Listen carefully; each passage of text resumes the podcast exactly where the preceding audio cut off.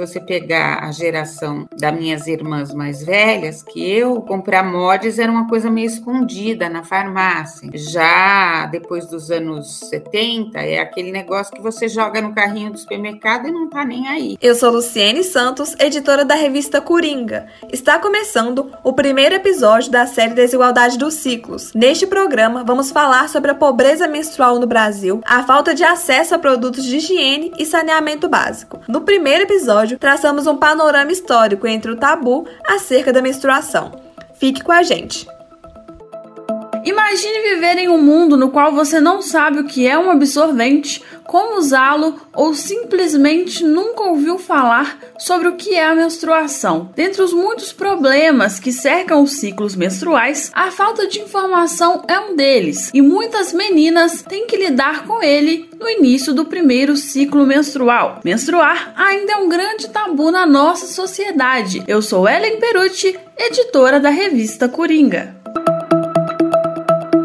Tá de Chico, aqueles dias, tá de boi, visita indesejada. Esses são apelidos pejorativos para a menstruação, que nada mais é que a descamação mensal das paredes internas do útero quando o óvulo não é fecundado, algo natural do ciclo reprodutivo feminino, mas que é cercado de tabus e mitos. No primeiro episódio do podcast Desigualdade dos Ciclos, a antropóloga, doutora em saúde e pesquisadora na Secretaria de Saúde da cidade de São Paulo, Regina Figueiredo, nos ajuda a entender a menstruação e como que ela foi vista ao longo da história. De acordo com a pesquisadora, a menstruação era sinônimo de fertilidade em algumas culturas.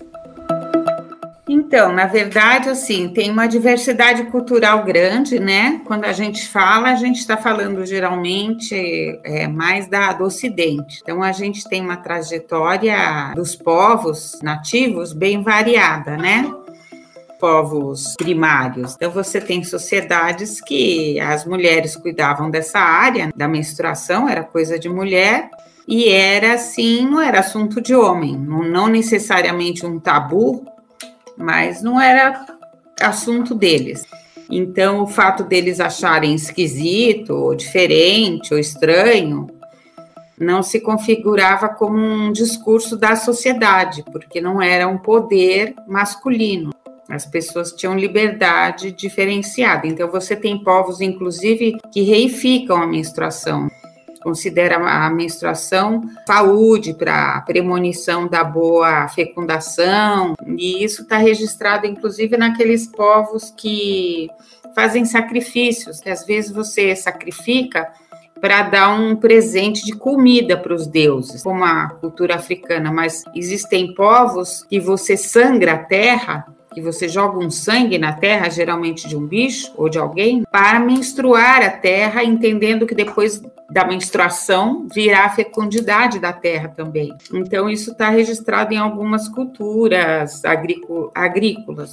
Mas em sociedades com padrões duramente patriarcais, sobretudo naquelas com influência de religiosidades judaico-cristãs e islâmicas, o menstruar foi imposto como algo estranho no espaço público, principalmente por se tratar da sexualidade da mulher, que é culturalmente controlada.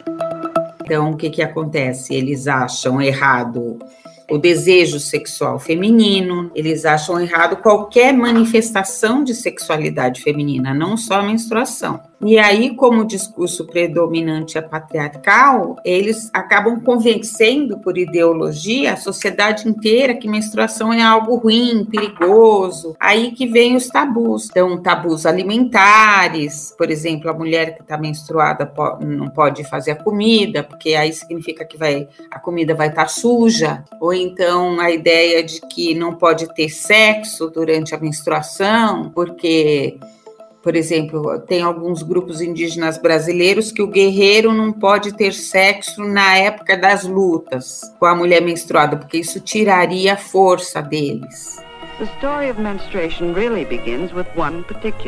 Em 1946, em parceria com a empresa Kimberly Clark, a Disney produziu um curta-metragem para crianças de 11 a 17 anos, chamando The Story of Menstruation, que em português significa a história da menstruação, no qual explica o que é e como é recomendado se portar durante o período menstrual.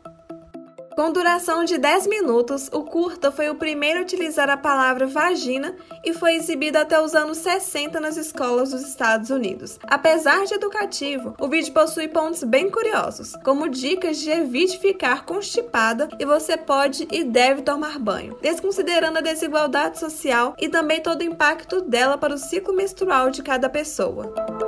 Apesar dos pontos questionáveis, o vídeo antecipou que seria traduzido com a contracultura, movimento que tinha como objetivo contestar normas e padrões culturais que dominam o povo, como conta a pesquisadora Regina Figueiredo. Então, por exemplo, se você pegar a geração das minhas irmãs mais velhas, que eu comprar mods era uma coisa meio escondida na farmácia. Já depois dos anos 70, é aquele negócio que você joga no carrinho do supermercado e não tá nem aí. E aí nessa nesse momento de abertura você tem duas linhas. Tem uma linha que vem muito do movimento hippie, que é a influência da contracultura, que o pessoal entrou em contato contato com essas coisas mais naturalistas, principalmente da Índia, que era vegetarianismo, massagens, essas coisas mais esotéricas também, e começou a tentar resgatar um feminino idealizado, representado nessa que o pessoal fala nessas religiões das grandes deusas, nesse passado mítico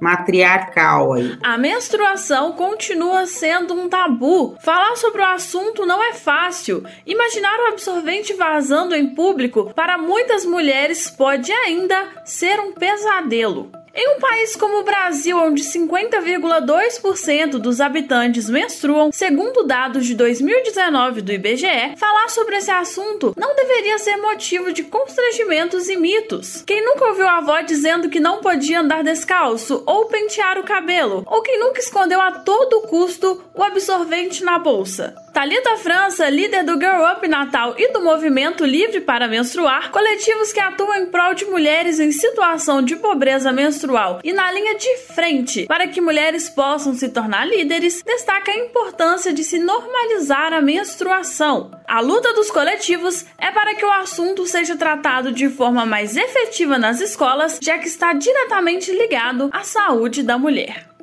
A menstruação é algo totalmente natural, biológico do corpo humano. As meninas, mulheres e pessoas que menstruam em geral vão passar grande parte da sua vida convivendo com o ciclo menstrual. Então é importante que a gente se sinta bem com o nosso corpo, porque a gente vai conviver grande parte do tempo da nossa vida tendo ciclo menstrual. Então é importante a gente erradicar esses tabus, esses estigmas, e é um dos motivos pelo qual a gente acrescentou no nosso projeto de lei a educação menstrual, para que meninos, meninas tenham ciência desde a escola, tenham a educação menstrual, tenham a ciência de que é algo natural, que é coisa do corpo humano. Porque quando a gente está tratando de saúde da mulher, de saúde da menina, também é saúde pública.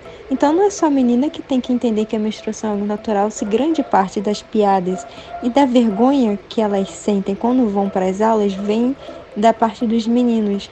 Então a gente está falando de corpo humano, a gente está falando de saúde de mulher, então a gente está falando sim de saúde pública. é importante que todos, meninas e meninos, tenham ciência da naturalidade da menstruação para o combate da pobreza menstrual na falta de acesso à informação. Como podemos perceber, a menstruação é repleta de mitos que foram sendo construídos ao longo do tempo, e isso fez com que se tornasse um tabu. Esse é o assunto que convida ao debate. Como a saúde da mulher é tratada e vista diante de um histórico tão complexo em relação ao feminino?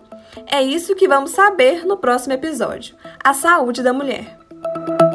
Esta produção foi realizada para a edição 31 da revista Coringa Dossier, da disciplina do Laboratório Integrado 2, grande reportagem do curso de jornalismo da Universidade Federal de Ouro Preto, com supervisão dos professores Michele Tavares, Frederico de Mello e Diogo Azoubel.